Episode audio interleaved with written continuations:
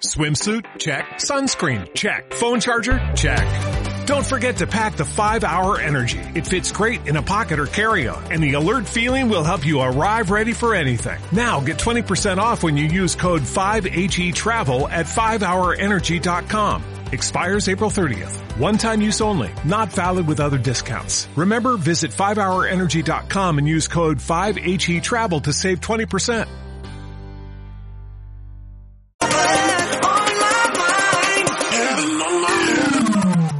Onda Aragonesa.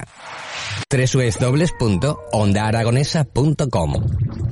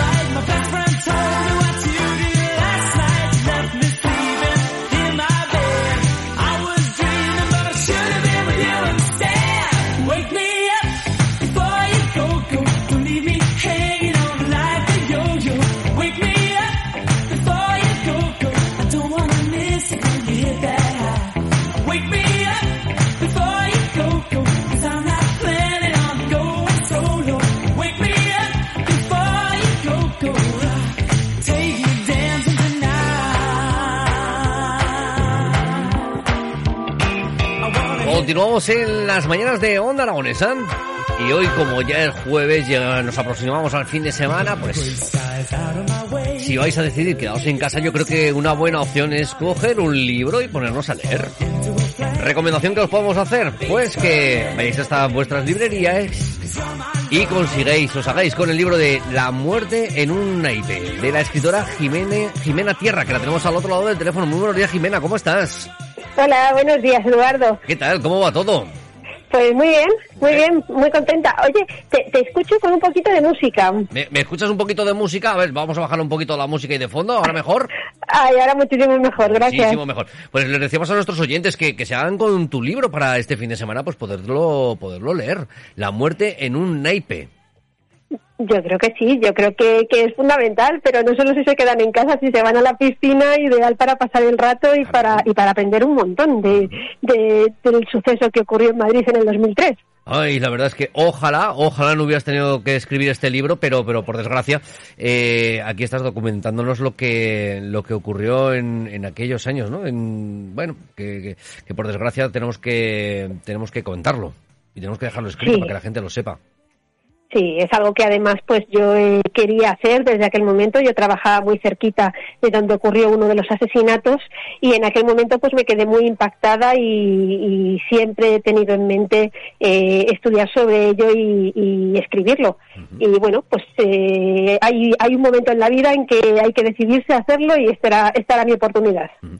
Así que es un libro que evidentemente vamos a decir que está basado en el personaje del asesino de la baraja, eh, Alfredo Galán Sotillo, y que, y que bueno, que sobre todo pues que una de las cosas que a lo mejor también nos puede servir como reivindicación es que después de todo lo que este señor produjo, pues que en muy poquitos años eh, no lo podremos volver a encontrar en las calles. Así es, así es. Una de las cosas que más llama la atención de nuestro Código Penal, que, que bueno, pues va bastante poquito ajustado a la realidad, es que eh, una persona no puede estar más de 40 años en la cárcel. Es decir, que a partir del segundo asesinato ya el, el resto salen gratis. Uh -huh.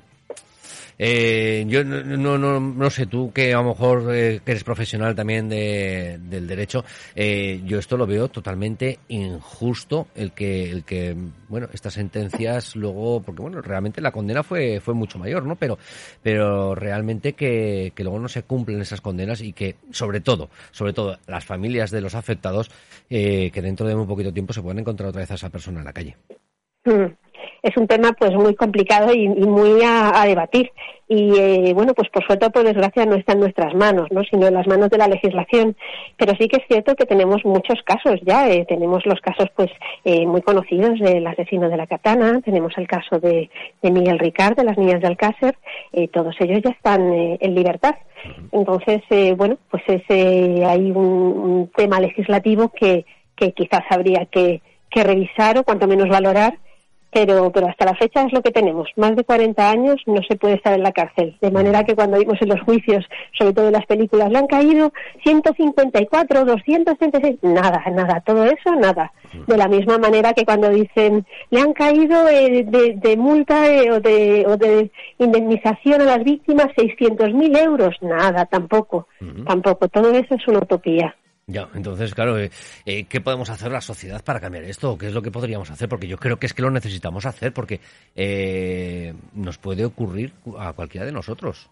Totalmente, pero bueno, es que eso, eso ya se nos va de las manos, Eduardo, eso ya es un, es un tema de la legislación, sabes que es el Congreso de los Diputados y el Senado el que, el que decide, decide estos asuntos.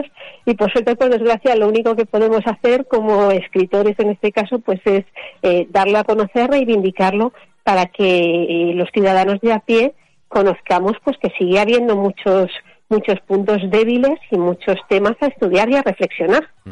Yo en alguna ocasión, además, también lo he nombrado y, no me canso de repetirlo, eh, que creo que a lo mejor parte de, todo esto lo tenemos las familias que nos hayamos visto afectados por una cosa de estas, que cuando evidentemente se hace popular y salen los medios de comunicación, eh, yo creo que a lo mejor hay una una charla o una se dicen unas cosas que yo creo que a lo mejor no son ni siquiera las pensadas. Es decir que cuando salen las familias eh, y salen los medios de comunicación y se les y se les oye decir que eh, no yo lo que quiero es que se haga justicia donde yo creo que realmente eh, la mente de esas familias lo que están pensando es decir no no yo quiero que lo cuelguen es un tema es un tema muy muy complejo muy peliagudo porque efectivamente pues las las primeras víctimas pues pues eh, bueno pues quieren eh, resarcir justicia pero la justicia que se busca no es indemnizatoria. La primera justicia que se busca pues es efectivamente pues pues eh, que, que, la persona pues esté eh, encerrada o bueno pues ya pues habrá personas o no que crean en la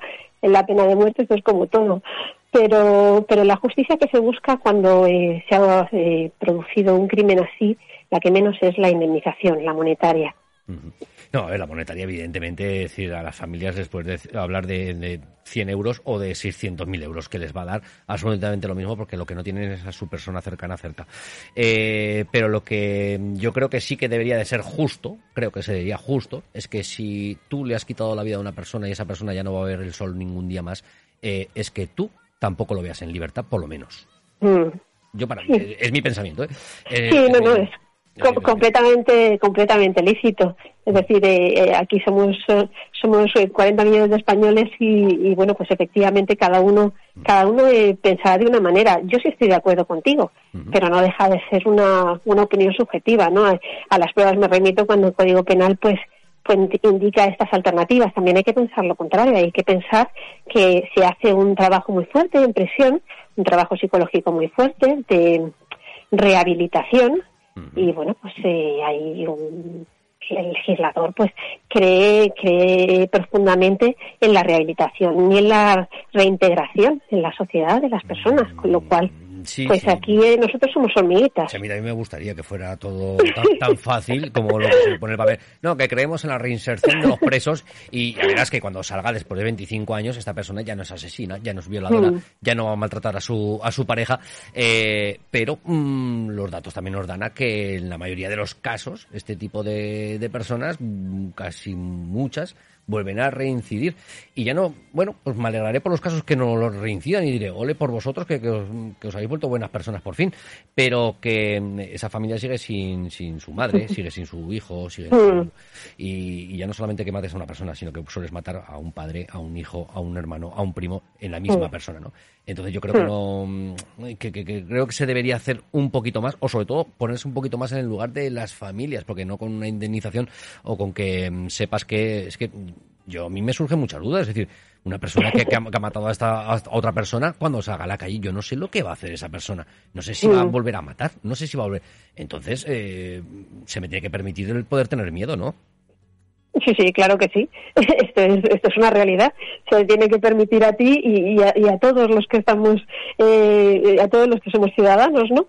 Eh, lo que pasa es que, bueno, pues hay que, hay que tener fe. El legislador considera que esta es la, la mejor opción y, no podemos cuestionarlo en este sentido. Ah, podemos opinar, pero, pero es, la, es la ley que tenemos ahora mismo. En tu libro nos hablabas de una persona, un tal Alfredo Galán, eh, el asesino de la baraja, que, que realmente eh, mataba por matar. Es decir, que en la que no, no seguía ningún móvil, no seguía ninguna estadística, sino simplemente decir, hoy tengo ganas de matar y mato a alguien. Así es hablamos de, bueno pues la personalidad de un psicópata la psicopatía no es enfermedad sino que es un trastorno y bueno pues eh, básicamente eh, supone falta de empatía por parte de la persona. Eh, hay personas que tienen más rasgos psicopáticos otras que menos y en este caso pues Alfredo Galán no tenía ninguna ninguna empatía. De hecho en las declaraciones que en algunas de las declaraciones que pongo en el libro él indica que, que incluso pues que daba los buenos días y que pedía por favor que se arrodillaran las víctimas antes de ejecutarlas, de manera que vemos hasta qué punto es capaz de tener esa falta de, sensibilidad, de tristeza o de remordimiento o de nervios ante lo que ante lo que va a realizar, ¿no? Él piensa, él piensa que no es malo, que, que bueno, pues que, que mata por matar. De hecho, no sintió nada con la primera víctima y por eso pues continuó con las siguientes. Pues, pues, muy bien, pues muy bien. Y que por favor, que yo le quitaría un poquito más de pena que lo saquen ya mañana a la calle. Es que es, que es muy alucinante, es que es muy alucinante poder leer eh, como sus declaraciones. Me, veo tranquilo, seguro y educado. Para matar no hace falta ser malo. Uno puede ser bueno y matar. Tienes toda la, Pues es que además es que encima tiene toda la razón del mundo. ¿Sabes? Es que encima tiene. Eh, no, es que soy bueno y encima. Pues, pues no, pero es que. es, tremendo. Es tremendo. Ahora sí que es cierto. Sí que es cierto que la psicología pues indica que prácticamente eh, la mayoría de nosotros somos capaces de matar. La diferencia es que tenemos empatía. No solo, no solo es cuestión de, la legislación que nos lo impida, sino de nuestra propia sensibilidad, de nuestra propia capacidad de ponernos en el lugar de los demás, ¿no? Entonces eso es lo que nos impide. Pero en una situación eh, límite se indican que muchos de nosotros pues, tenemos capacidad de matar. La diferencia radica en eso, en que él mata porque puede y ahí hay una diferencia abismal también, y es que eh, las fuerzas y cuerpos de seguridad del Estado, su posibilidad de capturar eh, a ese tipo de individuos es con el móvil. Es muy fácil cuando hay un móvil de venganza, un móvil económico, un móvil de honor, de odio, pero cuando se mata al azar es dificilísimo poder saber quién va a ser la siguiente víctima, porque no estamos hablando ya de que coja pues a víctimas bajitas, a víctimas rubias, a víctimas morenas, no se puede hacer ningún tipo de perfil victimológico. Entonces, al matar al azar, las fuerzas y cuerpos de seguridad del Estado lo tienen muy, muy complicado. Y solo pueden ir cerrando el círculo a medida que van encontrando víctimas, que eso es lo realmente peligroso, ¿no? Totalmente, totalmente peligroso y que, bueno, mm, pues es que no ¿Tú crees que estas personas así, o en, este caso, esta persona, me imagino que estará con los tratamientos psicológicos y psiquiátricos dentro de, la cárcel, eh, ¿tú crees que, esta persona se va a reinsertar con toda la normalidad? Pues es muy complicado, es muy complicado que, que sea con toda la normalidad. Pero eh, bueno, sí que es cierto que él, en el momento en que ocurrió todo esto, pues tomaba una medicación que dejó de tomar y cuando la tomaba la mezclaba con el alcohol y todo eso pues también supuso eh, el cóctel Molotov que le invitó a actuar de aquella manera, con lo cual pues eh, sí puede haber un resquicio de esperanza en el sentido de que de que si toma la medicación adecuada, si no la mezcla con sustancias eh, o psicotrópicas, pues bueno, pues que, que de alguna manera se pueda reintegrar. Tenemos el caso en el 2019 eh, de un crimen brutal que hubo también en, eh, bueno, en Madrid. Y, la Guardia Civil recibió una carta de Alfredo Galán en el sentido de que él quería colaborar, colaborar y dar un perfil del asesino desde la cárcel. Quería ayudar a la Guardia Civil. Con lo cual, pues bueno, eh, no está todo perdido, no está toda la esperanza perdida. Eh, pues que siga ayudando, yo mi opinión es que siga ayudando, pero desde dentro y durante muchísimos años. Es que, no me apetece nada ver la imagen de, de pues yo qué sé, la mujer de, de, ese hombre que, que, estaba con su niño eh, y le pegó un disparo porque sí. No me apetece ver la cara de la mujer cuando un día se lo mm. cruce en el metro en Madrid o comprando el pan. Mm. Eh, mm. E, ese momento de pánico que tiene que llegar a pasar esa persona, al margen de que se haya reinsertado y que ahora sea muy buena persona, pero ¿y si mañana deja otra vez las pastillitas? Mm. ¿Y si no la vuelve a liar? ¿Y si, tenemos que empezar otra vez a buscarlo otra vez? Y ya no solamente porque lo tenemos que buscar, sino porque volvamos a hablar de, más cifras de, más fallecidos por, por culpa de, un, de un loco. Totalmente. Hay además un halo de misterio en el libro, porque el arma del crimen, que era una tocarez que él trae de Bosnia en una de sus visitas, porque él era, era eh, formaba parte de la milicia, el, el, arma de fuego no se encontró nunca. Entonces, bueno, pues ¿La ahí, todavía guardada? ahí queda. Eh, se comenta que la tiró a un contenedor de Puerto Llano y las fuerzas y cuerpos de seguridad del Estado, sobre todo la Guardia Civil, pues incluso llegó a un zahorí, al, al, vertedero donde eran los residuos, la estuvieron buscando durante días y nunca se encontró. Pues me da miedo, este tipo me da miedo, te lo juro de verdad, que no, no, me gustaría que, estuviese por la calle. Ay, madre mía, pero bueno, todo esto que, está escrito eh, en un libro que además, bueno, pues evidentemente, eh, hablando del libro que, que se llama La muertes en un naipe, eh, bueno, que aparentemente pues resulta fácil de, leer, ¿no? Es decir, bueno, al fin y al cabo eh, son... Yo suelo mirar, la, em, empiezo los libros por la última hoja, viendo el número de, hojas que me tengo que leer. Y, en este caso, pues bueno, 225 páginas, pues, pues, yo creo que... Nada, además, además se pasa volando, se pasa volando porque he tratado de hacerlo muy interesante.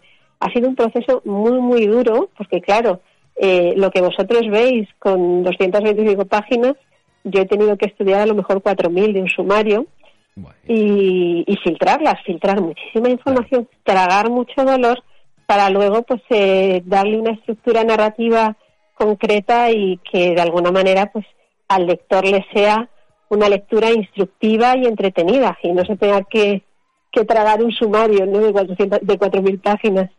Entonces, eh, la gente que se lo ha leído se lo está bebiendo directamente, les está gustando mucho, es un trabajo muy minucioso, con mucha información, con mucha dedicación y al mismo tiempo nos da pues una visión muy clara de pues depredadores que andan sueltos por todo el mundo y bueno pues que, pueden ser vecinos nuestros.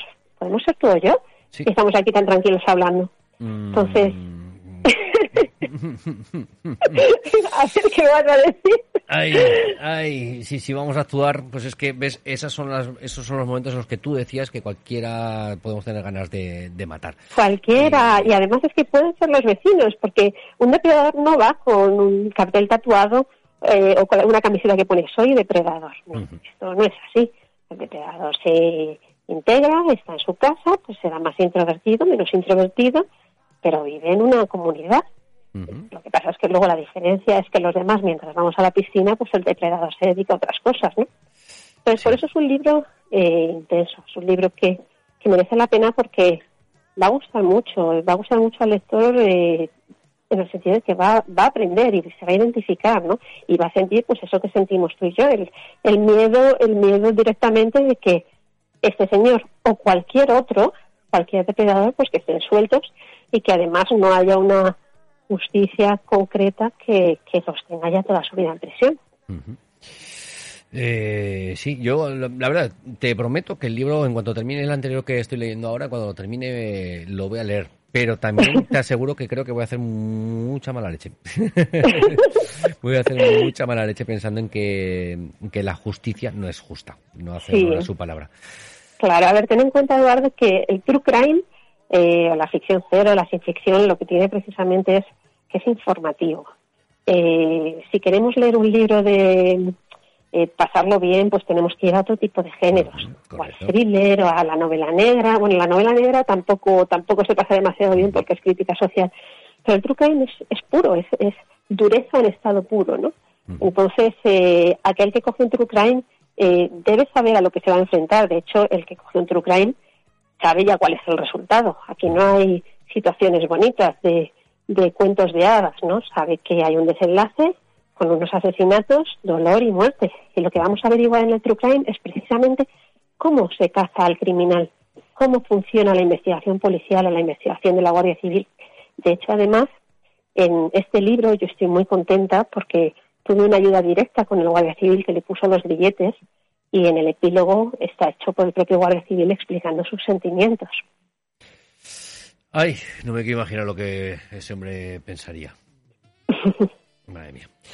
Pues Jimena, que, un placer hablar contigo, que, yo ya te digo que te aseguro que, el libro lo voy a leer en cuanto termine el anterior y, bueno, ya, te escribiré y te diré... yo encantada, encantada. creo, creo que el resultado diré lo, yo creo que diré lo mismo, que, no, que siga ahí dentro, que siga ahí dentro, por favor, que, no, que no lo dejen suelto, por favor. Seguramente, ¿eh? Seguramente me lo digas, pero bueno, tú léelo y me lo cuentas, a ver qué opinas. Muy bien, perfecto. Y a nuestros oyentes, eh, recordarles La muerte en un naipe, la vida sobre el asesino de la Braja, escrito por Jimena Tierra. Muchísimas gracias, Jimena, por habernos atendido el teléfono y nada, pues eh, a seguir trabajando. Igualmente, un abrazo muy fuerte, gracias a todos. Gracias, hasta pronto.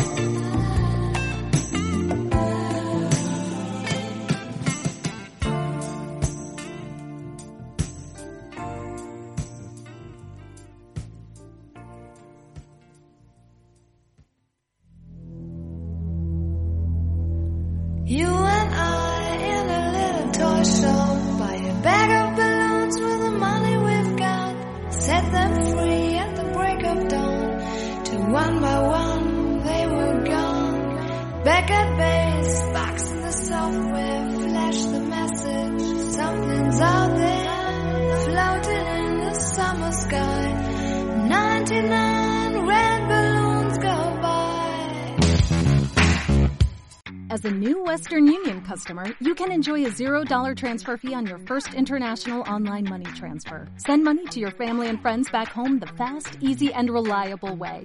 Visit westernunion.com or download our app today to get started, and your first transfer fee is on us. FX gains apply, not available for credit cards and transfers to Cuba. Services offered by Western Union Financial Services Inc. and MLS 906983 or Western Union International Services LLC and MLS 906985.